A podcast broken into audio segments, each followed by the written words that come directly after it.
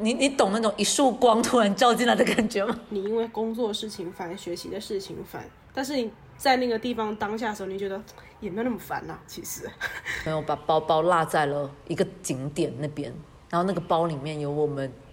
那个包里面有我们两个人的护照。对啊，就觉得他妈太贵了。Excuse me，哎，咱们今年就是提倡一个，就是让命运之神安排着你走的那种。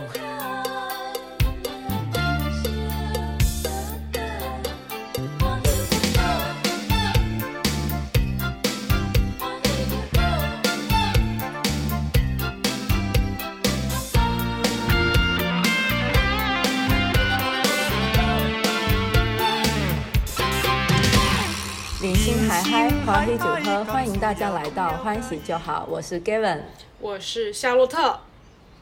嘿嘿，好久不见，好久不见，又是好久不见。为什么每次我开场就只会说好久不见？因为你，因为也不知道你书读了这么多，为什么就只有这一句话？还是大家会不会以为我们其实每一次开场都是，就是我们已经有录好了一个剪过的档案，对。然后不是哦就是呃，每次其实不是哦，我们就是人工录制，我们不是那个后期合成的，是的，只是因为每次我都不知道开场要讲什么，我就只会讲好久不见。对，但确实也好久不见，因为我们每次我们每次放节目的时候也时隔差不多一个月嘛，嗯，是的，所以也算是好久不见啦。对，今天这一期的好久不见是 想要追溯到我们三个月前，呃，嗯。我三个月前去日本旅行，嗯。就是这趟旅行的分享，所以也算是好久不见，就是跟大家分享好久之前的事情了。对，呃，也没有到三个月，今天是三月十号嘛，然后我是一月十号左右去的日本，哦，两个月。但说实话，现在觉得已经过了很久很久了。嗯嗯，是的，对，不知道大家今年有没有出国玩？应该现在有出国玩的人还是占少数的吧，毕竟刚刚解封没多久。我觉得是，因为我觉得看到网络上大部分出国的人都是博主们，还有艺人们，对对对，就好像最近好像看很多去泰国的，嗯，对，还有去是因为落地签吧？嗯，还哦没有啦，不是不是，最近去的最多是法国，因为那个时装哦，是？吗？对啊，哦哦哦，哦对，啊。可是我觉得去的人数最多的话，应该还是泰国啦，泰国应该是最多的，，毕竟泰国总统都 都亲自欢迎了总。统都亲自欢迎了，对啊，不去 不去不行吧？呃这面子给的很大给人家面子。对啊，我过段时间应该也会再去一个泰去一下泰国。哎，泰国我之前大学去过一次，挺喜欢的，很舒服。嗯，我最近也有跟我妈在在计划说五一的时候要去哪里，因为因为我妈她其实因为她也三年没有出国了嘛，没出国玩，因为她嗯她的工作原因就是她就是她想要出国护照要上周，对她要上缴上交吧。对，然嗯。后他一年只能批一次这样子，然后他就说，嗯。然后我跟我妈是从来都哦有啦，有一起出去过新加坡跟马来西亚过一次，其他地方就是出国旅行的，我就只有跟我妈这一次，然后其他的所有的出国旅行我都没有，我妈都没有在我身边，然后她就一直觉得说，我去国外生活了一年，他就觉得一定要带着我，因为他觉得我是随身翻译。然后就觉得说啊，你们年轻人比较会玩呐、然后比较厉害啊，什么之类的，就是一直很想带我。我就跟他说，我们其实又不不太合，因为我妈是很喜欢逛街的那一种，就是 shopping 的那种人。嗯，我是完全不喜欢，我就是很喜欢吃。我妈可以因为 shopping 不吃饭，我可以，我我完全不能接受这一点。对、啊，也就是说，其实如果跟你妈出门的话，你们两个的旅行习惯是完全不一样的。对会生气的那一种，我会生气，我觉得。哦嗯确实，但是，但是我觉得也是应该要跟爸妈就是出去外面，对啊，是啊，确实，所以我就在想，然后我就跟他讲说，我说去泰国，因为泰国我没去过，但我妈嗯，好像我妈去过泰国，一七呃嗯一四一四年吧，还是一三年的时候去过。然后我想说算了，他他有去过，我就不要去这里。然后我就跟他讲说，不然我们就是去什么长滩岛啊这种比较休闲度假的，这样的话其实我觉得你带父母去的话，嗯，去清迈也挺好的我知道啊，可是我父母去过了，我妈去过了。哦。所以我就会觉得说，那他去过，我就不要再带他去了。他反正他要去，我觉得他要去，现在就是选一个两个人都没有去过的。然后我就跟我妈列了几个，我说什么可以去长滩岛，然后我说那种长滩岛那种地方就是完全度假，没得逛街，嗯。也没得好吃。嗯。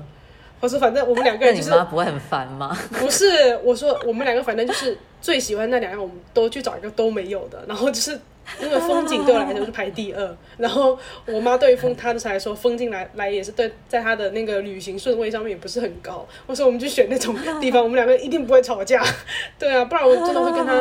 跟她吵起来，不然我就跟她说，不然去埃及啊，我说去啊，埃埃及及，好对啊远哦。对啊，我就说去埃及啊，我在想，埃及有那个吗？就是有哪个季节是特别适合去埃及玩的吗？这个我没有了解过。我也没有了解过，我只是随口一讲而已。对啊，我说怎么样？我说你打不打算解锁一下那个非洲这个板块啊？我说你都去过澳洲了，亚洲也去了一堆，然后我说欧洲你也去过了，我说你现在就差这个哦，北美他也去过，他他去过美国，然后我就想说，那要不去南美跟非洲选一个？其实我觉得南非挺酷的，去看大迁徙啊角，对啊，南非。好想南非、不错哦，，但是南非我们如果夏天去是去是那个哎、去是冬天，哦哦哦哦，他们是冬天呐，他们在南边哦，他们在南半球，他们是冬天，哦，很冷。嗯对我觉得我妈不行。那但是他们他们他们的夏天的时候又特别热啊，那个紫外线很毒哎、没有啊，我就想说，我就想说十月份的时候去，啊、我看我朋友他们之前去看大迁徙，都要戴那种头巾，哦，规定吧，不知道哎、我以为是防晒用的，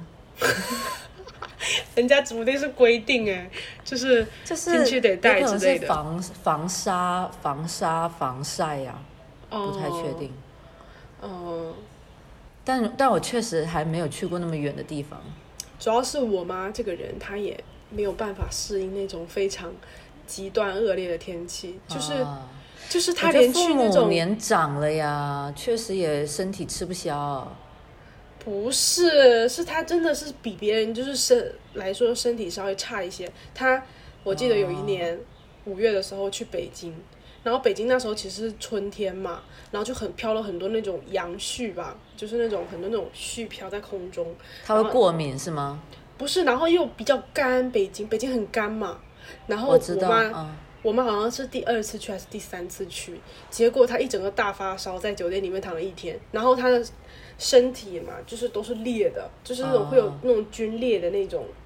我去，我知道我去北京的时候也也裂成这个样子。对啊，就干他干性皮，他说一整个就是不行，整个人每天都躺在酒店里面说北京到底有什么好玩的？我说你没有出门，你当然觉得没什么好玩的。但确实，我觉得北京，我觉得北京也是一个适合生活而不适合旅游的地方。当然，前提是你要在北京有房，你就适合在那里生活。讲一些废话。不是，我其实觉得就是像北上广啊这些这几个城市，对我来讲，北京我反而还比较喜欢，因为它其实嗯蛮有生活气息的，人文气息也很丰富。嗯，就我感觉它，它其实跟跟泉州有一点点像哎、嗯，就是可能是生活的部分，当然是、嗯。可能是属，我觉得是那种叫什么，就北方的泉州感觉。把一个大都市拉成这种，没有，就是 确实，我是说他的那个就是什么胡同啊、胡同啊、什么那些小巷的感觉，很这种感觉。嗯，好啦，拉回来，拉回来。拉回来，今天其实主要是想要跟大家分享我这么久这么久以来，哎，突然出国玩了的那个有趣的经历，而且其实这一趟旅行就是是跟我以前那么多次出去旅行的风格完全不一样。嗯因为这次旅行怎么讲呢？就是时隔多年，突然又有一次旅行，然后我我是跟我我跟我最好的朋友一起去日本这样子，嗯。然后当时就是我们两个人是计划说，我们其实这趟旅行只是为了去滑雪，嗯。所以其他的就都是附加项这样子。嗯嗯。我们就想说，反正我们就把滑雪的那一天要在哪里滑定了啊，其他的要去哪里就 free 一点这样。所以我们当时就只定了说，好，我们要去北海道滑雪，甚至甚至连定要去北海道哪个滑雪场都没有定。对啊，超离谱的！大家大家不要以为说他们他们说呃要去滑雪就会把那些什么设备啊什么物微不会全部都给他定好，其实没有，他们就是定了一个城市而已，就这样，仅此而已。这就是就是定了行程是要去滑雪这件事情，然后整个旅行就围绕着滑雪展开。嗯但就当时我就想说，哎，其实因为从台湾飞日本很便宜嘛，嗯往返机票，我那时候买其实往返机票买了应该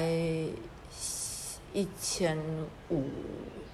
两千，小两千，小两千人民币左右。往返吗？但其实对，但但其实之前更便宜，就是我我们刚开始在看的时候，可能往返，对，就可能刚开始在看的时候，往返只要一千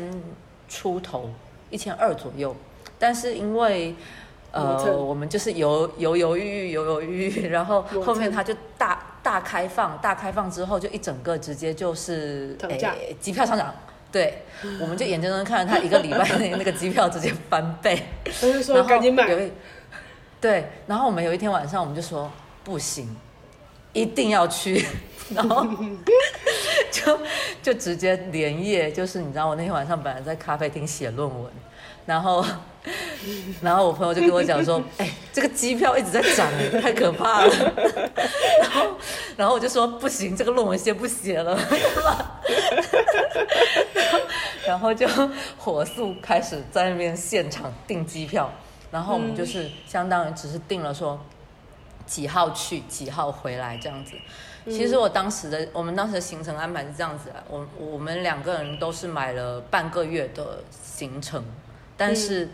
因为我其实是有一有一户算是我有一个阿姨在日本这样子，嗯。然后我就在去去日本之前有跟跟我那个阿姨先说好，说我要去他们家走亲戚，所以我就是其实虽然买了往返一个呃呃半个月的机票，但是嗯其实玩、真正玩其实只玩了一个礼拜。嗯但前面那一个礼拜呢，就是我们去了两个地方，一个是富士山，还有一个是北海道。其实我们本来只想去北海道，但后来发现直飞北海道的机票太贵了，就是还是必须要飞东京。嗯 然后觉得说东京都来了，不在东京周边玩一下，好像非常的可惜。嗯所以就是我们就是在订完飞到东京的机票之后，我们发现说东京周边好像富士山还蛮好玩的，所以我们就又订了一个富士山的行程。嗯然后我们一开始是在网上看到，就是虽然我们没有没有说一定要去哪里，但是就浅浅做了一下攻略，看到网上说 富士山有个地方叫金镜湖，那个地方可以看到非常非常 special 的景象，就是豹子富士。嗯它是原本那个富士山就是一个普通的山嘛，然后豹子富士相当于它前面还有一个小的，有点像富士山的山，就是嗯它有有一个那个一山抱一山的那种感觉，所以叫抱着一个孩子的那种感觉，就叫抱子富士。嗯然后我们是订了一个就是可以看到抱子富士的那个酒店，然后那个酒店呢，我们当时就是在网上看，觉得它特别厉害对，它是它它是一博二十。一我不知道是什么听意思？哦，你不懂一博二十是什么？就是一博就是博就代表是你在这边住一晚的意思，哦。一博二十就是两次饭哦，这样子，哦。所以就是那个呃酒店的费用就是含说一天晚上住宿和两顿餐费，嗯。然后他那个餐还都是那种呃 omakase，就是嗯。他们那个民宿老板自己做的 omakase，嗯，而且而且当时我在网上看攻略的时候是说人均三百人民币，我想说哇，好便宜啊！然后然后我们就不管三七二十一就给他定下去了，因为我们后来是直接去他官网订的，结果订完之后发现其实人民币一个人也要 六百多块钱，为什么这么贵、啊？但可能是不是涨但价？可能是因为旺季旺季，哦，因为那时候突然开放了，然后它就涨了。嗯但是真的很划算，你知道，就是那六百多块钱一个人，你还可以泡两次私汤。哦，那很值对，就它不是公共浴池，而我是知道。它就是会给你私人的，呃，对，私人的，然后然后你一一天可以泡两次，你知道吗？这么爽，我觉得你们赚到了，妈的！真的超爽，而且而且跟你讲，他那个他那个私汤就是他是建在他那个民宿的顶楼，然后是露天的，就是你可以在那边看富士山，好？爽哦！超爽的，哎、我觉得你们有赚到，因为当时我去大阪的时候也去泡那个泡那个私汤，嗯，然后因为它也是可以公共跟私汤选，然后私汤相对来说就它是比较隐蔽嘛，然后私、我当时去的那一间也是在某书上面找的一个非常有名的大阪的私汤，然后也是很多人说很不错，然后我进去的时候我自己就是一整一整个的观就是感受下来体验下来，我就觉得。我就觉得还不错。然后因为它私汤它是在顶楼，然后顶楼就是会有那种小院院子，然后它那个泡私汤的地方就在用院子里面，但是你换衣服都在里面的这个室内，然后用的东西都还挺不错。但是我们人均下来，我印象中好像一个人要四百多块钱，所以我其实觉得你这样，而且我们只是泡一次哦很，虽然说，呃虽然说就是。虽然就是说你那个它那个私汤，就是你它有四种呃，就是那个、四种汤底，这种觉得会很奇怪。嗯嗯，可以可以让你选，但是对啊，我们好我们好像选了一个什么石榴的什么东西，反正就是但它这个就是其实就是温泉的感觉，你那个。对，我觉得很划算，因为我们就只泡了一次，虽然我们整个过程中可能因为它里面所有的东西都是可以用的，就是它只要放在那个房间里面，所有东西都可以用，然后啊，它它的那个房间里面的设施是比较高级的那种吗？对，是它就是食堂旁边是那种可以洗澡的，然后就是都是在一起，然后它全部弄成那种日日式的那种木头的那种样子，嗯然后就那个食食堂食堂是那个石头做的以外，然后、然后它也是弄在这种庭院里面，然后那庭院没有很大个，我觉得那个庭院它差不多就是我房间四分之三差不多大小，就但但我们当时找这个酒店的时候，我就是特地，我看他的评价说，它是在富士山里面的一个非很偏僻的地方，就是其实你去这里基本上只能在酒店里面待着。然后我就想说，因为我其实这趟旅行主要是想要去放松，嗯，我我我不知道是不是因为年纪大了，就以前那种 是不是不要问这种问题，就是因为年纪大了。就是就是以前以前那种嗯安排的非常紧密的那种行程，我觉得不对我现在适合你了已经不适用了。就因为我感觉那很像在军训，你知道吗？对，就是是的。就是，其实我现在自己回想，我当时也是不喜欢那种旅行的，但我不知道该怎么做出改变。就是可能我的同、同伴们也没有要做出改变的意思，所以、嗯。所以这次就是我自己主动做出改变，我主动跟我朋友讲说，我们这次就是 free 一点，每天睡到自然醒。对啊，可以啊，我觉得很好。然后你知道，就是那个呃富士山，就我刚刚说那个金镜湖的那个酒店啊，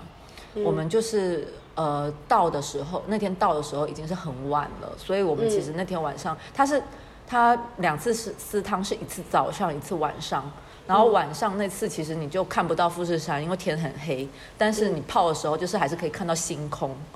嗯，就还是很漂亮。但第二哎、天我觉得晚上早上那个景泡超爽的，回去睡秒睡都很爽，都很爽。我跟你是吗讲，都很爽。对，就是第二天早上起来，就是我们定的是对是七点多的吧，然后那时候它七点刚好朝阳，，哦真的是对，很厉害。我跟你讲，超舒服。虽然你起床很痛苦，但是因为我们那一间房间，我们是特地订的山景房，就是是可以在房间里面就可以看到富士山。嗯然后富士山它的那种呃朝阳啊，它不会说一下子就给你升起来，就是很烈的那种刺眼的。嗯嗯嗯而是它是缓缓的升起，所以我们就是没有拉着窗帘睡觉，而是把窗帘拉开。第二天早上就是由那种你知道吗？清晨的一缕慢慢慢慢慢慢的阳光，就是渗进来，对，就把你唤醒的那种感觉。非常非常的舒服，所以我那天就是早上大概五六点，我就被那个阳光自然唤醒，然后我们就起来看了一下，呃，富士山的晨起，然后起，看然后上楼泡了一个温泉，就在楼上看那个富士山的那个朝阳，然后豹子富士的那个景象，哇，超舒服。哎、那你们泡完就去吃早饭是吗？对，就是泡完就去吃，对，就是泡完就去吃他给你准备的那个很精致的 omakase，他早餐也是 omakase，嗯就是全都是那种很精致的小店，他们自己做的。嗯，然后晚呃前一天到的时候付的那个晚餐也是，就是非常非常非常的精致，但它 menu 是不一样的，就是早上就是他。定制的，因为 omakase 就是这样子啊，这都是他定制的。不是我的他意思是说做我的意思是说，早上的 menu 跟晚上的 menu 是不一样的。肯定不一样啊，他早餐跟晚餐做的东西肯定是不一样的。早餐是做法和晚餐是做法，嗯嗯嗯嗯，但是就是很舒服，你知道吗？然后，然后其实蛮意外的，因为我们本来就是的行程就只打算说去金进湖，但其实我们当时没有考虑到说从东京去金静湖会非常非常的奔波。然后很意外的是，我们当时订完机票之后，发现我们是凌凌晨的飞机，然后是早上到，就是那个时间我们需要在别的地方再过一夜才能去金镜湖，因为我们订的那个时间有错开了，就我们记错时间了这样子，然后我们就临时加订了河口湖，河口湖是属于就是富士山最多游客的地方。嗯就是你从东京到河口湖之后呢，呃，那边就是最多游客会在那边打卡啊，什么什么什么的。那、我刚刚前面说那个金镜湖，就是你还要从河口湖再坐大巴。嗯哎，我觉得他他们日本人没有什么商业头脑，哎，就是我当时去到那个金镜湖的时候，我就跟我朋友讲了一句说，如果是在我们大陆的话，像他这种，就是因为他点对点。嗯，然后金镜湖基本上只有这一间民宿是非常有名的。如果是我们大陆的话，可能就会发展那种私家车，嗯。就合作那种私家车，然后包车给你送到从金镜湖到河口湖之间的往返路线。但他们没有，他们就是你必须要自己坐大巴。他们可能觉得就是这个成本比较多吧，因为它就只有一间啊，就像你说的金镜湖，它可能就没有什么东西，那他去搞这个的话，成本比较高。没有啊，就是我的意思说，这种私人就是私人民宿嘛，去联络嘛。对啊，对啊，对啊，就可以合作啊之类的。没有了，我只是想到这个事情而已。因为我们大陆不是很多这种嘛，就是人家就会自己有那种包车啊，什么什么什么的。那啊那边就没有嘛。然后我们还要自己拉着行李箱到处搭那个客运，就很就蛮麻烦的。但是其实挺舒服的。但反正就时间线又拉回来，就是我们当时就临时又加定了河口湖嘛。嗯然后河口湖我们就是，呃，也是上就上 Booking 随便找了一间，看它评价还不错，然后可以看山景房的的那个酒店。嗯哼，然后，但我们当时到东京的时候已经是早上九点了，然后你知道有多波折，就是这么个形容吧。我们到东京的时候是早上九点，但是我们到河口湖的那个酒店入住的时候是下午四点，我知道，全都在路上哦，就是全都在路上，中间只停下来吃了个午餐，就非常的离谱。然后，但是那是因为我们两个都去过东京了，所以我们其实对东京没有什么兴趣，所以我们就是直接就是把行程马不停蹄的直接前往了河口湖这样子。然后我们当时到河口湖之后呢，我们是在小红书上大概看了几个点，说，哎，这几个点挺多人打卡的，但是我们也没有想说一定要去，我们就把它收藏在了 Google Maps 上面。嗯，然后我们就放好行李之后，就是休息了一下，去泡了个汤。就是那个富士山的那些酒店基本上都有附汤，然后那一间呢，它就是附那种是公共浴汤的，就你要到楼顶去的，对。但是就是你不能带手机啊什么的，其实也挺干净的。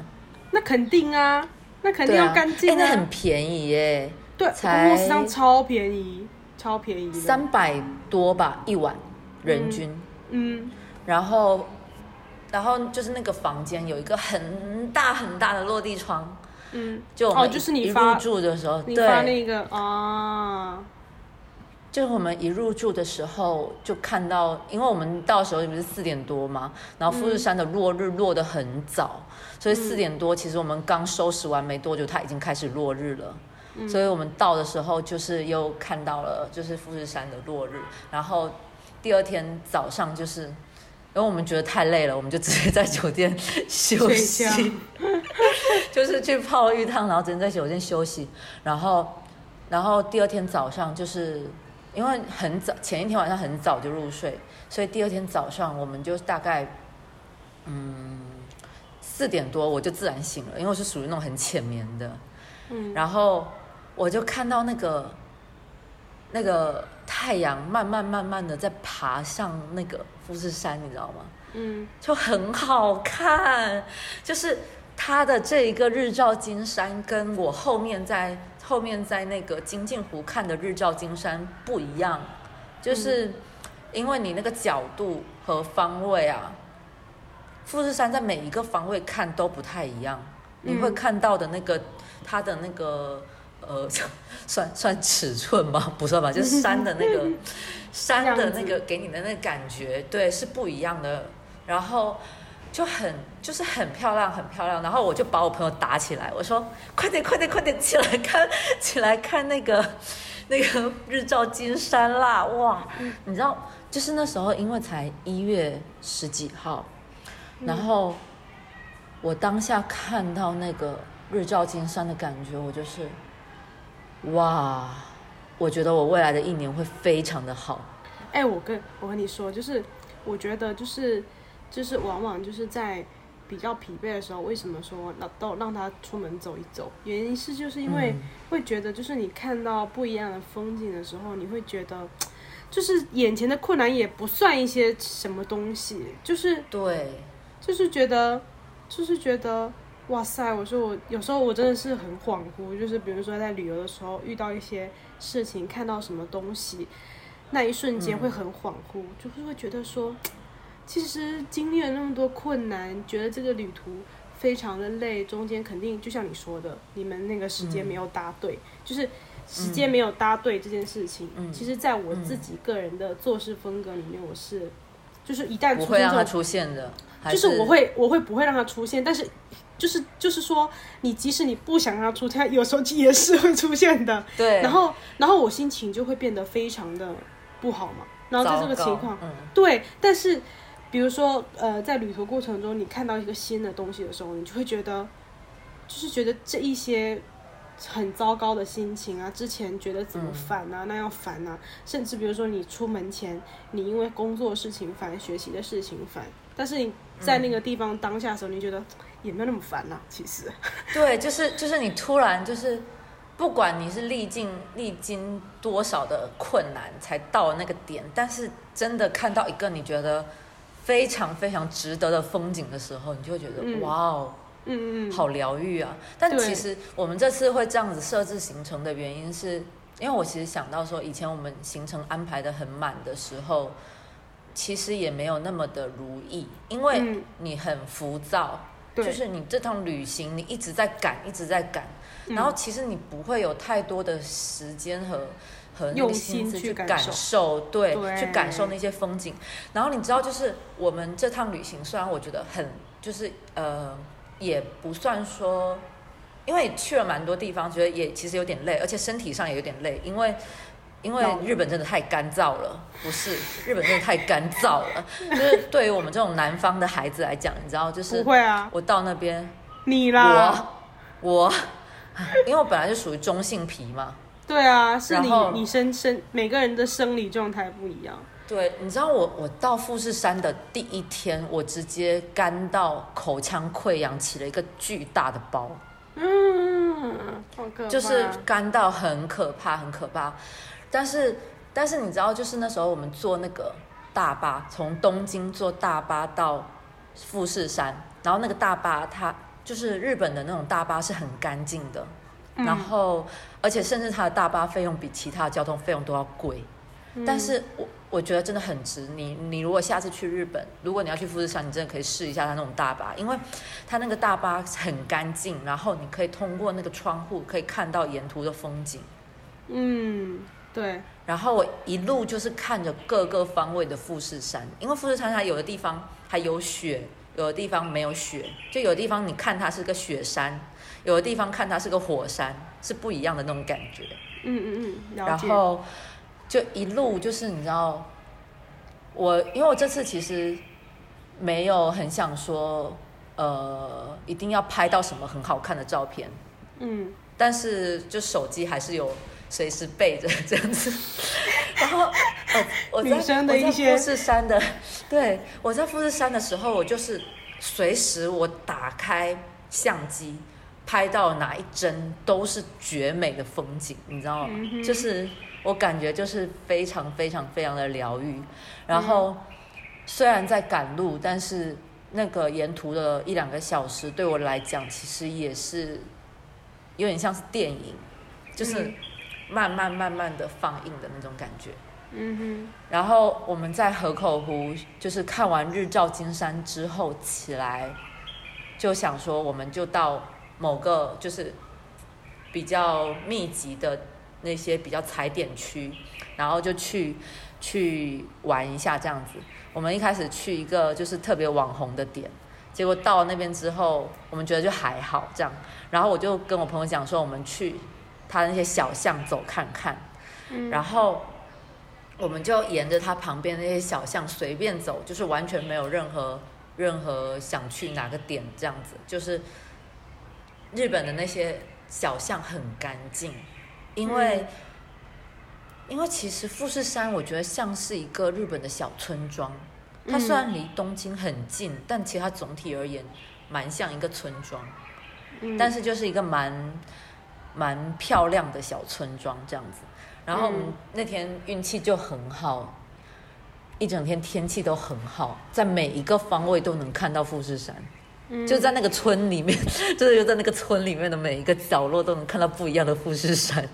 我就觉得很很神奇。就是就当下你的感觉就是觉得说好舒服啊，而且嗯，我觉得可能是因为是在年初去旅行，嗯然后他的好的体验就会让我觉得说，我的未来的一年是一种吉兆，你知道吗？就是开头开的比较好。对，就那种感觉，非常的 非常非常的舒服。嗯然后后来就是那天还很荒谬，就是我们虽然前面很悠哉这样子逛逛逛，然后后面要走的时候，我朋友把包包落在了一个景点那边，然后那个包里面有我们，那个包里面有我们两个人的护照。哎这个咱就是说，就是 但是你不觉得这个就是旅行里面就是很容易出现的一些小插曲？就容易吗 有护照的包容易吗？要是我跟你去的话，就不会有这种问题出现呢、但反正他当时就把那个包落在地上这样子，然后他现在是落在地上，太离谱了。对，还是落地上，然后我们就返，我们是在返回去，哎，还悠哉悠哉在那边看那些就是小村庄里面的那些树，因为日本人真的很搞笑，我觉得日本人的那种，嗯，那叫什么精神，他们就是非常的强迫症。然后我觉得他们的强迫症是体现在方方面面的。就我这次去日本，我真的是能通过他们的建筑，还有他们的那种园林设计啊，什么都能感觉到他的强迫症。我之后把我在日本拍的他们就是街头修剪的那种呃园艺放到小红书里面，大家可以去看一下。就是他们会把 会把一整片的树修成长呃每一棵都是一模一样的长方体，或者是一模一样的蘑菇。蘑菇化雪糕也有可能，就很妙，你你知道吗？就是包括我后来去北海道的时候，就我看它那个雪嘛，就是一般来讲，雪落在屋檐，你那个屋檐上面的雪层很难是，就真的也是非常平整平整的一层。但日本的建筑就是这样子的，就是 那个北海道那些房子，因为它也是那种方方正正的，然后它那个雪层就是真的也是落上去也是方方正正的，然后你就感觉每一个房子上面都是铺了一层小帽子的那种感觉，像雪糕，嗯，很可爱，像刘海，很可爱啊，对，像刘海。对但是就是就是那个很整齐的感觉，很奇妙，就是让我觉得，就是一个国家它的一些呃嗯，算是他的精神吧，真的是有融入在他对，就有融入在他的方方面面的。这个是我其实以往的旅行里面，可能是因为没有很认真的在体验他的那些文化，就可能是更多是放在了嗯比较商业区的地方，嗯，就是可能是因为我之前都是把自己当游客去玩这些地方，但我这次去日本，我更倾向于，我觉得我是把自己置入在一个生活在这里、想象自己生活在这里的人的那个角色，去体验那些东西。所以这样的角色下面，我觉得我好像更能就是感受到一些以前的旅行里面比较不能感受到的东西，嗯。就很奇妙啊。嗯，就是然后就是你旅游的重心有所改变了，你不是对。为了旅游而去旅游，你是为了去体验不同的文化，所以你才去旅游的。对，对就包括我之前第一次去东京的时候，就是真的无头苍蝇一样，到那边之后就觉得啊，很就很局促，马上就要到一个点，到一个点，再到一个点。但这次我其实一上一下到那个一下飞机到东京的时候，我就跟我朋友讲说，我开始在观察人来人往的那些东京人他们的穿着，然后他们的神色。然后我觉得其实很奇妙那种感觉，就是嗯。真的就是你把自己想象想要融入这个地方，而不是你是一个异乡人的那种感觉，嗯，就很很不错。对啊，是啊，总有些惊奇的际遇，比方说，当我遇见你，你那双温柔剔透的眼睛出现在我梦里，我的爱就像一。好，现在时间线咱们就是说拉到了这次旅行的重点。哎，其实前面富士山它也 也不是说不是重点，只能算是意外安排的惊喜这样子。嗯嗯嗯但是呃，这趟旅行其实我们本来最开始，我跟我朋友想想是说，其实我们从小就有一个非常非常对有一个梦想就是不知道大家有没有在的 这种电影电影里面不是老是很多冬天到北海道取景的那个嗯嗯嗯，景象嘛？然后其实小的时候就老是会幻想说。哎，我一定有一年冬天要去北海道看雪，嗯，然后再加上今年好像出了一部电影叫什么《情书》，他在他就在初恋还是什么时候吧？的电影？哦哦哦！但是有一部电视剧叫《情书》，不是那一个那个电视那个电视剧叫《初恋》，叫《First Love》。那《情书是什么？对，反正就今年有有一部非常有名的，忘记是电啊。视剧还是电影然后它那个取景，对它那个取景就是是在北海道，嗯，对在北海道。然后，然后我跟我朋友就说，反正我们这样去北海道呢，我们就是想的是说以滑雪为主，但是其他的行程就是 free 一点这样子。嗯然后我们就订了在札幌的一一间酒店，其实札幌酒店很多很多很多。嗯然后我们我们其实当时也没有就是多想，就随便订了一间，感觉 就随便订了一间，哎，超便宜，一天晚上好像才三百人民币两个人。这么便宜，他那边的住宿真的很便宜，就是但是就是那种可能就三四星级的那种快捷酒店，但很干净，就有点日本基本上给我感觉有点对，有点像全季的那种感觉。哦，就是反正就是非常非常的不错这样子。但是我们那天反正到到北海道的时候已经是晚上十一点了，真的是非常的离谱。对，因为我们没有 没有选好，我们不知道说。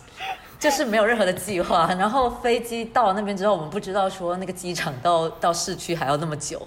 所以我反正我们到的时候已经晚上十一点，饿到真的是前胸贴后背，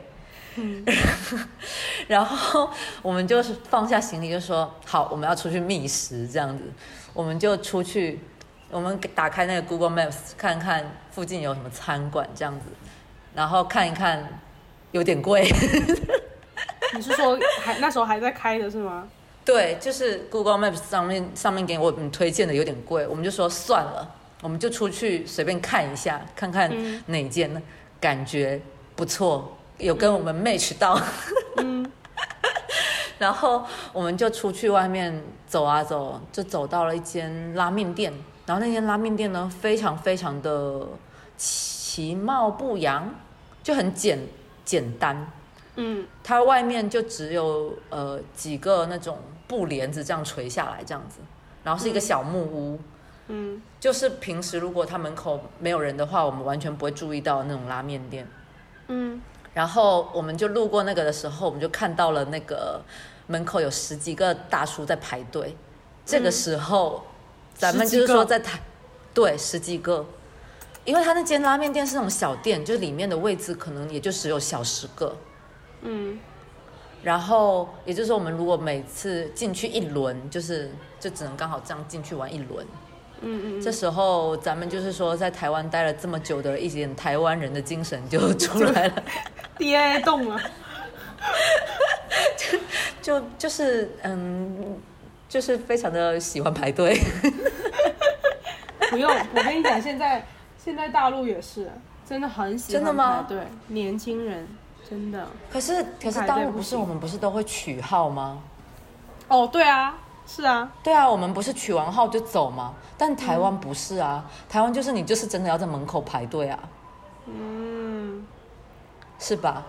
是他们不给取号，像这种小店一对像这种小店一般不会取号的。对啊，然后一般来讲就是，其实可能也是商家一种行销手法，但但是就是看到这么多人在排队的时候，你就会觉得这间店特别好吃。对啊，不然怎么会这么多人在排？然后那时候我我就跟我朋友讲说啊，不行，太饿了，就是我不想排队等那么久。然后我们就往前走了几步，感觉好像也没有那个有那个第六感，有个东西在招我们回去。就我不知道你有没有那种感觉，就是有时候会有那种无形之手，好像在拉着你回去推回你回去，对啊，对，然后走了几步，我们两个就说算了，回去排拉面。然后我们就回去排，十一点多，在北海道冷得快死了，零下应该是十几度吧，还飘着小雪。嗯，然后我们在那边等那个拉面，脸冻得通红。嗯，但是最后就是进去之后，哇，超惊为天人的好吃，你知道吗？就是那个拉面真的是，就是好吃到什么程度？就是我最后把那个拉面的汤底都给喝光了。对啊，人家一般不是不是就是都不会喝那个汤底吗？对，一般人家吃拉面都不会喝汤的，而且那碗拉面才一千日元，折合人民币大概才五十人民币，好便宜啊！超便宜，但是真的是超好吃。然后就好吃到我们最后离开北海道的最后一天，最后一顿我们不知道吃什么，我们还是去吃了那一间。到底是有多好吃？到时候剖出来给大家看一看。嗯，看一下，而且而且就是我们最后发现，我们吃完之后想说，哇，这么好吃，网上没有人推荐吗？我们就上 Google Maps 上搜这间店，发现它有一千多个评分，嗯，就是一千多个评分，然后还有四点多的高分，算是很厉害的。对啊，就误打误撞进入了一间很神奇的拉面店，就不知道大家旅行里面会不会有这种经历。我觉得大家真的是有有出去旅行的话，如果大家还是偏好那种就是计划型的，可以适当适当的放那么一天，就尝试一下那种让命运之神安排着你走走进某间店，对，对那种感觉其实蛮奇妙的，对，就是感觉像是对。那种那种那种日期以后就对我的旅行来说就叫做自由日，没有任何的计划，真的。我们我们这次旅行是因为全都是自由日，但其实 有的人是可能不太喜欢这种自过于过于自由的安排，他们需要掌控好每一个感觉。但是我还是蛮推荐大家，就是可能啦，可以试一下这种感觉，就是一天嘛，就不一定说整个旅程都这样子。也不一定要一天啊，有可能你就一顿饭也可以对啊，啊。是啊，是啊，因为我其实开始有这种就是比较自由的选择，就是没有特地去安排的行程，其实也是我从就是在上一次日本的时候也是这样子，就是因为我会安排每一天要去干什么那一趟日本的旅行，但是你会发现你嗯其实安排的。就是只只只有那几个大项可以安排好，然后其他小项你就不知道要怎么去安排。然后我跟我朋友在日本的最后一天，那天是在大阪嘛，然后我跟朋友就是嗯那天就是定好说要逛街，但是我们两个完全不知道那天要吃什么。结果我们俩嗯那天就是逛逛逛逛到好像八九点吧，然后结果很多店都关门了，然后呢，嗯，然后我们两个就很饿，饿的半死，然后又在那边 去也是在找哪里哪个店有开嘛，结果我们两个就走走走走走，走到一间一个那种小巷子那边，然后就看到看到没有人在排队，但是我们从那个窗户里面往里面看，就是里面的那个是那种烤肉，日式烤肉，然后还是就是可能像你吃那种拉面一样，就一个一个吧台，它是嗯，围就是小台子的那种，对，围着里嗯。面的那些厨师，厨师就在里面忙，然后它是围成一圈的那一种，然后就围着厨师，然后然后就都是满的，然后只就就是如果我们要再进去的话，我们要排队，然后嗯，然后跟我朋友说，哇，这看起来好好吃哦，之前看好好吃哦，对，然后我跟我朋友两个人就说，不然我们就 就就吃这间吧。然后我们就在门口等，然后没有，我们先进去打招呼，我说我们两位这样子，然后就、他们就说 OK，让我们在外面等，然后我们就在外面等，然后后面他就进来让招手让我们进去，然后我们就进去，我们就坐，然后嗯重点是我们刚刚好坐在整个吧台的正中间，是就是。走刚好就是吃完的那一个，刚好是中间那一个，然后我们就是嗯坐在正中间，然后因为旁边嗯全是、全是日本人，然后讲嗯全是日语，然后就我们两个嗯外国人坐在中间讲中文，然后那些老板呢也不会讲中文，然后他们拿给我们菜单是日式的，然后我们就嗯仅有的英语，因为那时候我才大二，我跟我朋友大二两个人自己去出去外面玩，然后也没有请任何导游，反正一切自己做，嗯。然后我就让那个老板。老板去拿那个菜单过来，全是日文，连英文都没有。然后，然后我们就在那边看看那个菜单。我哎，们但是日文很神奇耶，不会啊，哎看得日文我觉懂是不得就是是看得懂，对啊，就是看得懂，对，是的，这就是这就是我觉得应该是文化两两个国家之间文化是有连接的，所以对，就所以我说这次去日本有有一个点也是看语言这点让我觉得很神奇，就是你真的觉得说，看那些对啊地铁站，就是明明明明上面写的就是日文，但是你基本上都能看得懂。对啊，对啊，然后我们就我们就点了几个嘛，然后它会有不是，比如说这个东西要是特别有名的话，他们店很有名，它不就是会标什么招牌什么的，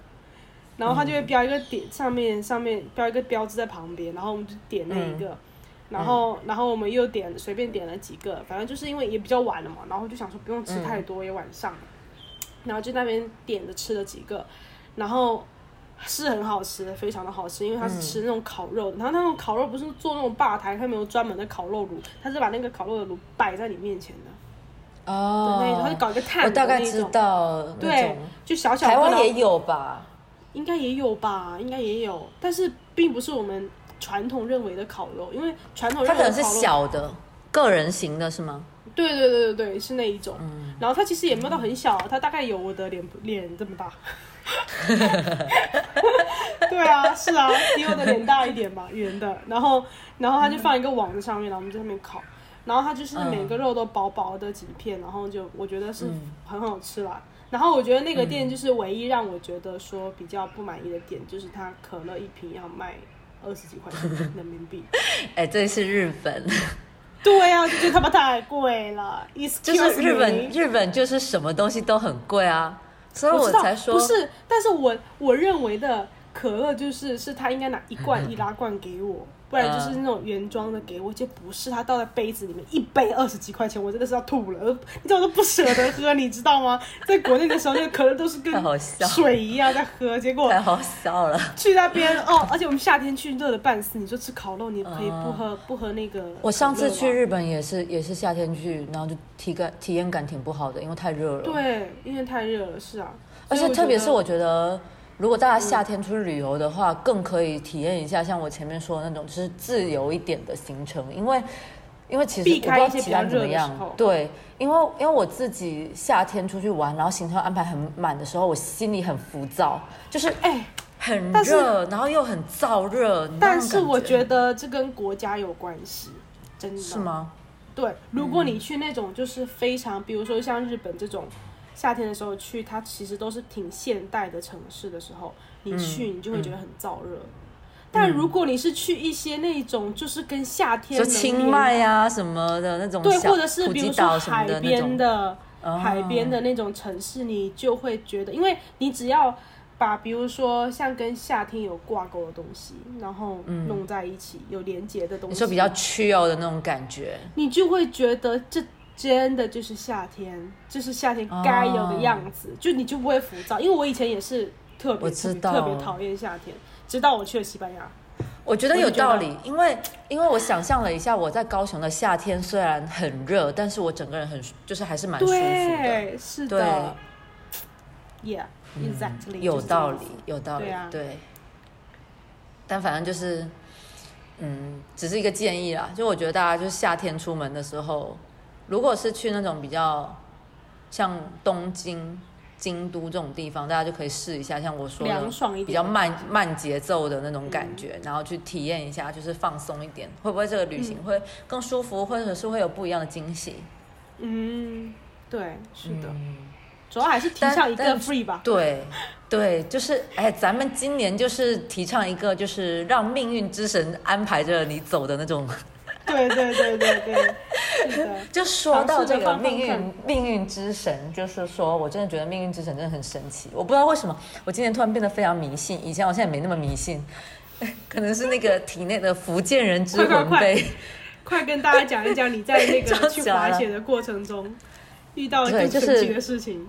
就是咱们就是说，因为这趟旅行真的是完全没有做任何的安排，不仅是旅程没有做任何的安排，连滑雪也没有做任何的重点也没有做安排，笑死了。重点重就是最重点的事情也没有做安排，因为我们想说，我们想要睡到自然醒再去滑雪场。嗯我们就想说，如果请教练的话，我们就不一定能睡到自然醒，因为我们要按的那个时间去跟教练会合。嗯然后在网上看了一下攻略，说双板的滑雪，其实你只要有会溜冰的话，入门其实蛮快的，就你自己可以上手这样子。所以我们两个大菜鸟，就是说完全没有做任何的准备工作，就是 big 胆就就觉得自己 OK，对对，就是就觉得说我们可以，可以。然后 然后我们就就就是这么嗯勇敢牛牛不怕虎的，直接两个大菜鸡就去了滑雪场。嗯，然后我们就是提前只做了一个攻略，就是哪一个滑雪场比较适合新手站。这 这个是我们做的唯一一个攻略，有安排，但安排的不多。还是有安排的。然后，然后呢，我们就是呃那天睡到大中午起来之后，我们就到了，就坐那个有点像是铁路干线，它要到一个地方。然后还要转那个巴士，但我们之前不知道还要转巴士，我们以为就到那个铁路坐到那一站就可以了。结果到那边在在铁路上面查，发现还要转巴士，嗯，而且最最可怕的是，我们如果赶不上这一班巴士，它下一班巴士是三个小时之后。就是夜场。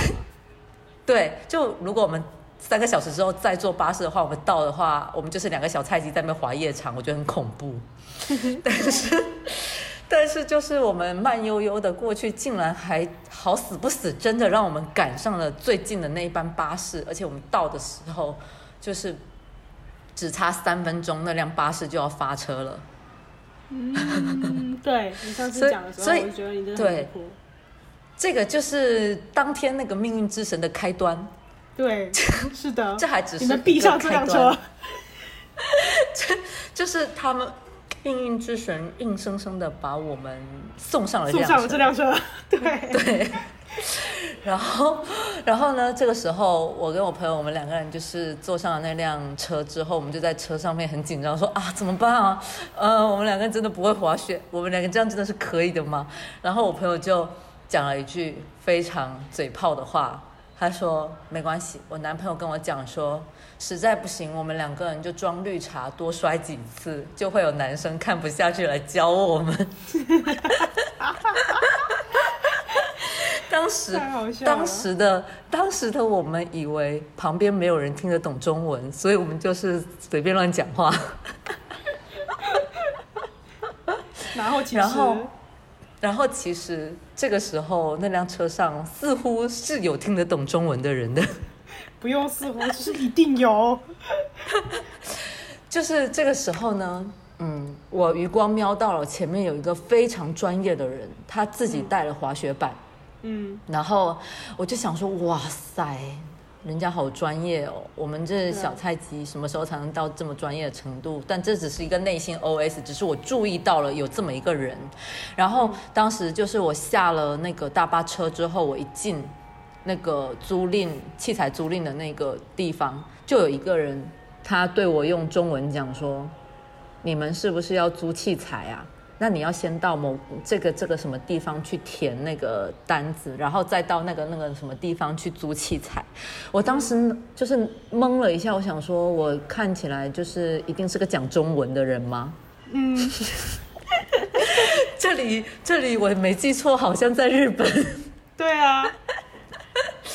然后，然后呢，我就我就说，哦，对对对，这样子，然后然后就跟着他去那边填填那个租赁，然后填到一半，我去上厕所了，就我朋友跟那个跟那个嗯男生在那边交谈，我回来之后，那个男生已经不见了。就已经走了，然后我朋友就跟我讲说，那个男生其实就是刚刚前面在大巴车上坐在我们前面的那个男生，而且而且人家是一个非常专业的滑雪教练。然后，然后他就是出于好心，也就是其实他是非常听到了我们在那个大巴车上非常鸡掰的那些对话，就什么要装绿茶什么什么的那些对话。然后他就是出于好心，就教我们说那个器材要去哪里租，怎么租，什么样的。然后后面他教完我们填写器材单子之后，他就走了。然后我跟我朋友去租赁器材的时候，因为滑雪他那些装备很难穿，就是你对于一个初学者来讲，其实真的很难穿。然后我们当时就是穿到一半，就是有点卡壳，就不知道到底该怎么继续穿。然后这个时候滑雪教练折回来了。嗯，就是他突然又跟一个神一样从天而降，就就跟我们讲说，呃，我实在是不太放心你们两个，所以就回来看一下这样子。天哪，你知道真的好像个天使，而且他甚至还跪下来帮我穿那个滑雪装备，穿那、穿那个鞋子，真的是？嗯，还好，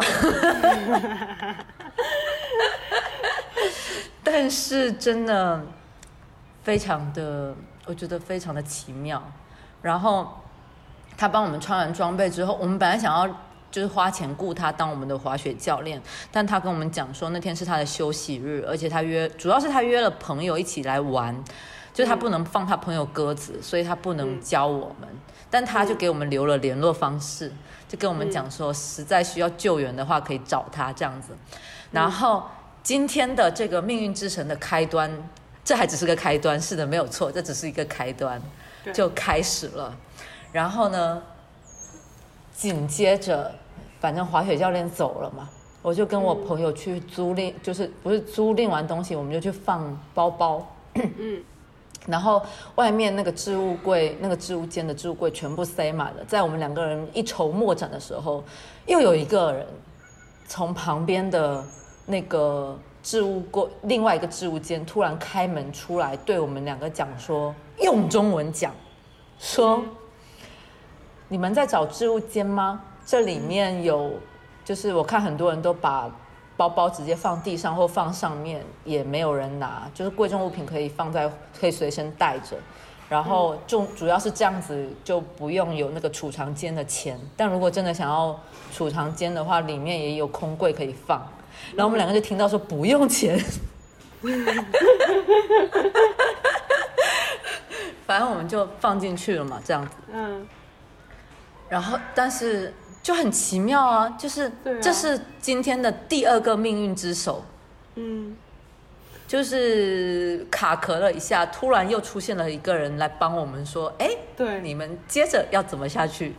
然后，真的，但这个这个还只是一个帮助哦，这只是中间比较不那么重要的一个小帮助之手，这样子。嗯，接着，接着我们就是穿好装备，一切整装待发，我们就去练滑雪了，这样子。所以我们就来到了一个初级滑雪赛道，我们就在那边自己练那个滑雪，想说最后我们是花了大概两个小时，我们练到了会滑下来，然后会呃滑就是要怎么刹车，然后刹不住车的时候，我们自己练出摔出了门道，说呃怎么样摔比较不痛这样子。就是就是我们我们两个菜鸡，就是用了那两个小时，大概摸索出了这些。这个时候，我朋友初生牛犊不怕虎的那个精神冒上来了。来到了今天这段故事的高潮，高潮哎，高潮，就是我朋友就跟我讲说，啊，好想要去山上看雪景啊。他说我们都来到了这个雪雪场，嗯，雪山绝对风景绝美。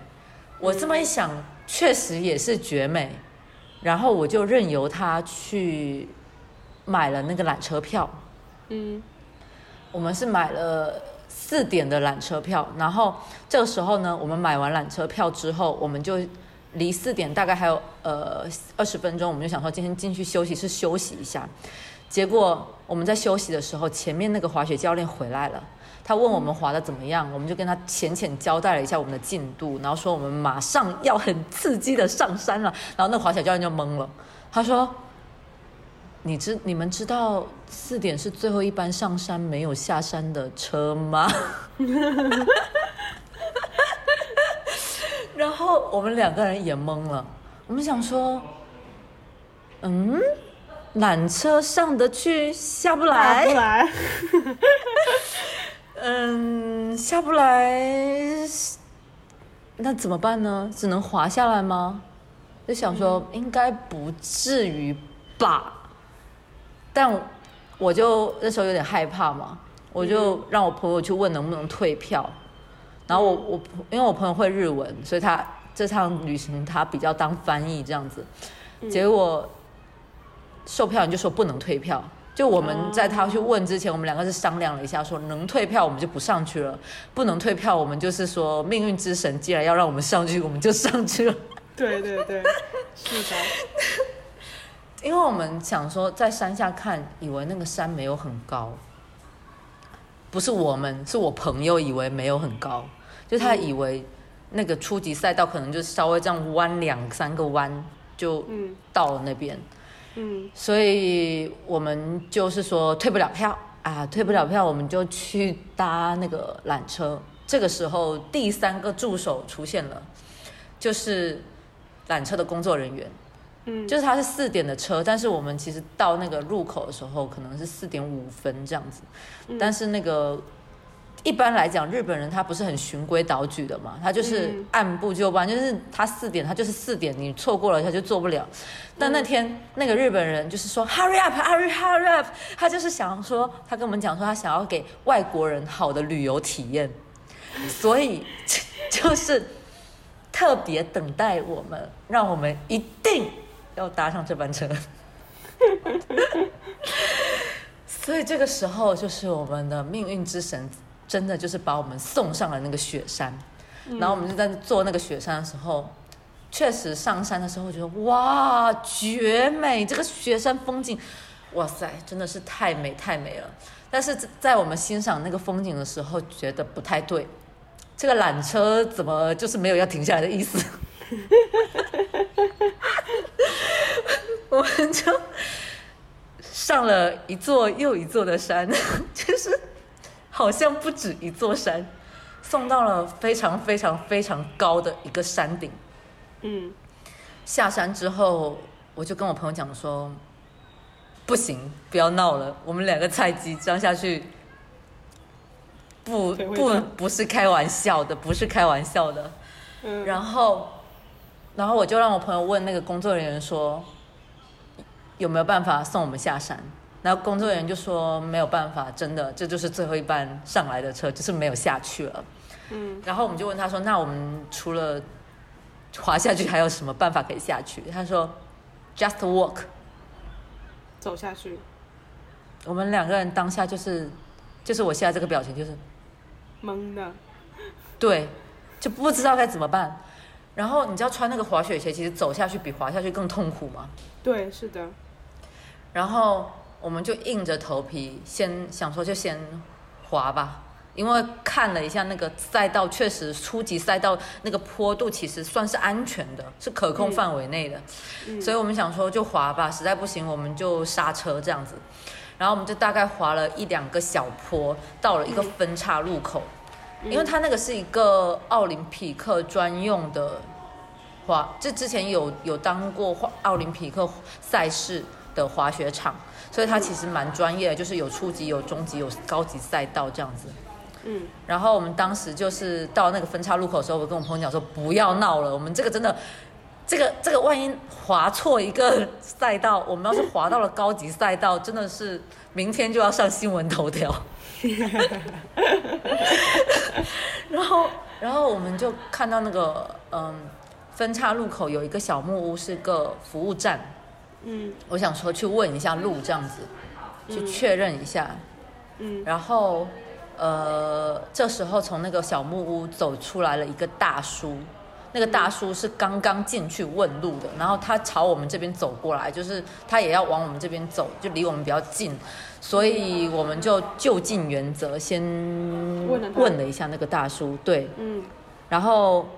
我们就问那个大叔，那个路到底哪一条是初级赛道这样子。然后 我朋友就是问完之后确认了哪条赛道，那个大叔就走了。我们两个就拍拍屁股，想说起来继续滑。这个时候，今天的高潮就来了，就是 这个大叔他折回来了，然后呢，他问我们说：“我有开车上来，你们需要载你们下去吗？” 也就是说，我们两个当下真的是你你你懂那种一束光突然照进来的感觉吗？我不知道你懂那种一束光突然照进来的感觉，因为在在这一刻发生之前，我都觉得天哪，今天太崩溃了，就是一切看起来很顺利，又好像不那么顺利。利，对，对，就是你真的是事情往不可控的方向发展了那种感觉，然后突然这个时候你的生命里照进来了一束光，跟你讲说，我可以载你们下去。完美。今天事情发生的特别完美，这一天都很完美。对，就当时你那个心情整个就阴转晴，你知道吗？但是这个就是嗯真的不建议大家像我们这样学习。你们太 free 了，真的很奇怪。这种事情明明就是是应该要稍微有一个那个把控安全意。识，对啊，嗯，对，就是只是说，因为这个旅行经验真的非常非常的奇妙，只是就是让我感觉这一整天呢，真的就是有一只无形的手在抓着我们往某个方向进。嗯哼，然后你知道，包括那时候那个日本大叔说要载我们下山的时候，因为他那个车停在一个小小山坡上，也就是说我们这那时候已经滑下了一个小坡，但是要需要重新上坡，然后我们就很不会上坡。这个时候出现了另外一个日本大叔，他来教我们怎么穿着滑雪鞋上坡。爽住了。就是你感觉今天一整天出现的人，每一个人他都在帮我们，对，他都在帮我们有命回家，很好啊，我觉得其实很好啊。其实去去旅游，其实就是就是会遇到种种，就是感觉很像命运之手推着你去做一些事情，然后然后也正是因为你可能就是因为选择做这件事情，然后你就会得到一些意外的收获。我觉得对旅游最对最精华的部分，其实除了看风景以外，看到你想要看到的风景以外，就是这一个地这一个这个部分了。对啊，所以反正就是，其实我觉得这一次北海道的滑雪是给我所有的旅行经验添是非常浓墨的一笔，嗯，因为特别特别，就它就是很特别，但不建议大家模仿，太危险了。太太 free 了。但是你知道，当时就是我有一个体有一个感觉，当下我的感觉就是，整个滑雪的过程让我感觉是我人生的缩影。嗯就是不管是我学习滑雪的过程，或者是我莽撞的上了山，然后又很幸运的下了山，就整个过程都让我觉得，你看，像学习滑雪的时候，因为其实没有人能帮你的，然后那整个过程你就是要自己摔倒，自己爬起来，自己摸索。因为那整个过程就让我觉得，就是我的整个人生里面，我一直信奉的也是，我的人生就是应该要自己去独立行走的，自己去怎么样好好的 step by step 一步一步走下去，然后你要怎么跌倒了又再重新爬起来。嗯但我觉得学习滑雪的过程，这个过程是，嗯，每个人的人生课题。但只是说，我说上山又下山的这个奇妙体验，让我觉得是我这个人自己感受下来，我的人生里面比较幸运的。嗯，而且我觉得，而且我觉得，其实你这一次这个滑雪经历也很像一个人的人生，你就是会在一些时间点遇到一些贵人帮助你，然后你也可能会去做一些很冒险的事情，但无论如何都可以，就是通过这些难关，无论如何你都能够，就是只要你心态平稳，然后又足够努力，就一定能够嗯，达到你最后想要的目的。而且我觉得很多人，很多人会觉得，比如说，嗯，什么，比如说我我自己就很喜欢说一句话是什么，一切都是最好的安排。很多人会觉得这句话听起来像是就是不得不这么说，就是他觉得是你是你啊释然啊什么，我是不甘心啊什么之类的。但是我个人觉得，就是很多东西就是一开始就是已经安排好的，注定好的，所以并不能说，嗯，觉得一切都是最好的安排。这句话是一种就是很委屈或者是很不甘的表现。我并不是这么觉得，我觉得它也是一种人生态度。很多很多人会说出这句话，是因为他努力过了，但是可能最后那个结果并不是跟他一开始设想的那样。但是我觉得这些结果其实都不会差，都不会差。对，对啊，对，我觉得你要相信自己是一个幸运的人，这个时候你的你的人生才会往幸运的方向走。吸引力其实心态心态真的有差，嗯是真的有差。是的，是的，因为包括当天我上那个雪山上。我到了那个点，即使事情到了一个非常不可控的时候，我还是坚信我今天就是可以很幸运的下下山。对对，对，是啊，是啊，我就是坚信这一点，暗所以这个时候，对这个时候出现了这样一个救命般的大叔的时候，我就觉得哇塞，我就是一个这么幸运的人。对，我相信大家也的是。吸引力法则，是就是这个样子的，对。呀、对，可是我以前，哎、我说说句实在话，我以前旅游并不是这样的。我以前旅游就是觉得遇到一些很糟心的事情，我整个人就是非常的，就是觉得哈，这个怎么这样，怎么那样啊，反正一点就会很容易受影。响，对啊，但是后面。后面就不会啦。即使我当时去西班牙的时候还挂科了，但是我依然，我就是我确实确实没有前几天没有玩的很开心，因为我是在嗯，呃曼彻斯特的机场，然后收到我挂科的消息，那时候我都在排队登机了。收到挂科，一整一整个心情啊超到的，而且我要去我觉得那种感觉有点，我觉得那个感觉有点像是临上飞机了，突然被你被你的男友说我要分手，就很复杂那种感觉。对啊，心很痛。然后，然后我就我就去，而且我跟你讲，包括我的人已经在西班牙，我还跟老师 meeting。然后我在 meeting 的时候，我在等，因为西班牙跟英国是有时差的，差了一个小时。嗯。然后我跟老师约十一点，然后后面我才发现，英国的十一点是西班牙的十二点。哦 然后我提前回到了酒店里面，然后朋友就是因为我们是两个人一起去嘛，然后那个朋友他就，我觉得他其实如果是我以我当下的心情，我会希望就是他陪在我身边，但是我又觉得他陪在我身边很烦，就是我是一种这种心态，会受你影响。对，然后你然后我就我又不希望，我又不希望他就是想让他陪我，又不想让他陪我，然后后面我朋友就嗯自己主动提出来说说，不然我出去外面多走走。然后他也想去多看看嘛，我就说我就赶紧放他走，我就说对对对，你要去看，你不要因为我影响，你赶紧先去看。我说你先去看你想要去看的，然后就自己一个人出去外面走了。然后我就、我就回到酒店里面去跟老师 meeting，然后 meeting 完之后、嗯。就去潜水了。嗯，对，其实我我当时觉得还挺难过的，但是我整趟旅行下来就遇到的一些很惊奇的事情，很这个可以以下次再出一期你的西班牙之旅，西班牙来分享之旅，对啊，因为你你之前就是也是一直有跟我讲说，西班牙真的是你去过之后你印象最好的国家前前几位。对啊，是啊，然后我觉得其实，嗯，旅行这些东西你要拆开讲，它是很很还是有很多很多很多可以讲的点的。对啊，今天这一期其实主要是想说跟大家分享一下，我因为我觉得我这趟日本之行，它好像就是有一只日有一只那个无形之手就一直在推进，嗯。然后就是其实主要是想要跟大家分享一下这种很很呃自由、很不受拘束的旅行，它会带来什么样的惊喜感？会有多奇妙的体验？对，包括你就是我那时候去到北海道的时候，其实最初的初衷就是想要去北海道看雪，但其实我到刚到北海道的时候，它没有下雪，就只有路边只有脏脏的一些雪层，是之前前几天下过的雪，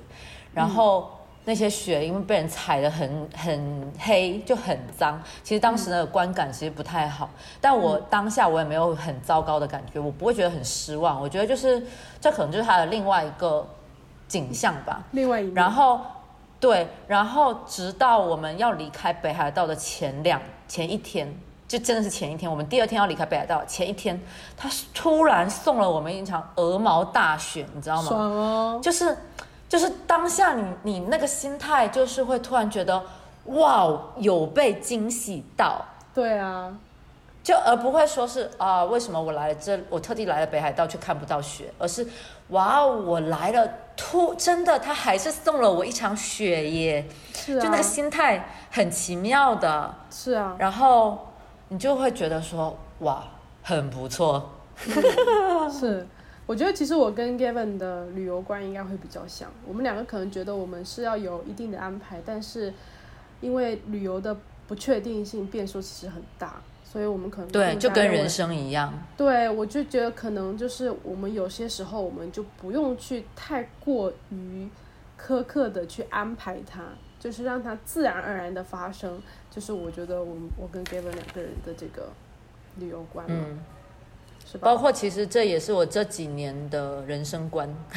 是啊，是这样啊。我是慢慢的已经有在往这边，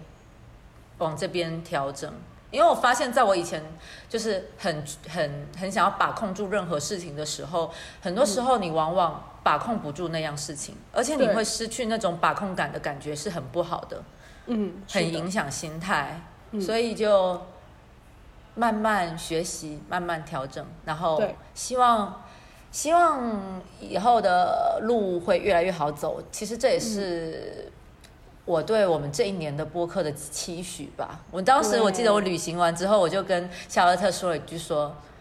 哇哦，我觉得我们今年一定会很好。”对，是的，其实就是当时旅行完跟他讲的，就跟你讲的呀。是是是是的。嗯，好，那我们这一期诶，差不多就是分享到了这里。对，是的，因为大家也要准备去旅游了嘛，然后就想说分享一下那个 Gavin 的日本之旅。然后因为这一期是 Gavin，因为才刚结束他日本之旅没几个月，所以赶紧趁热打铁，先把它给 弄出来。所以对，下一次的话，可以轮到我跟大家聊一聊。我去年出国的时候，在国外玩的一些经历啊，一些很特别的，对啊，一些有趣的体验。因为其实我觉得每个国家的人文风情真的是差很多。就是你，就回到我前面说的，你你把自己当成一个生活在这里的人去感受的话，当下那个感觉真的就是很奇妙。嗯，是的。希望大家的人生也可以有更多的不一样的体验。对，不一样的体验和不一样的奇妙，还有不一样的惊喜。嗯嗯嗯，对，嗯，好，这期就到这里，我们下期再见，拜拜。我的爱就像一片舟，在你的心湖无处停，寻寻觅觅一个美丽希望不再流浪飘荡。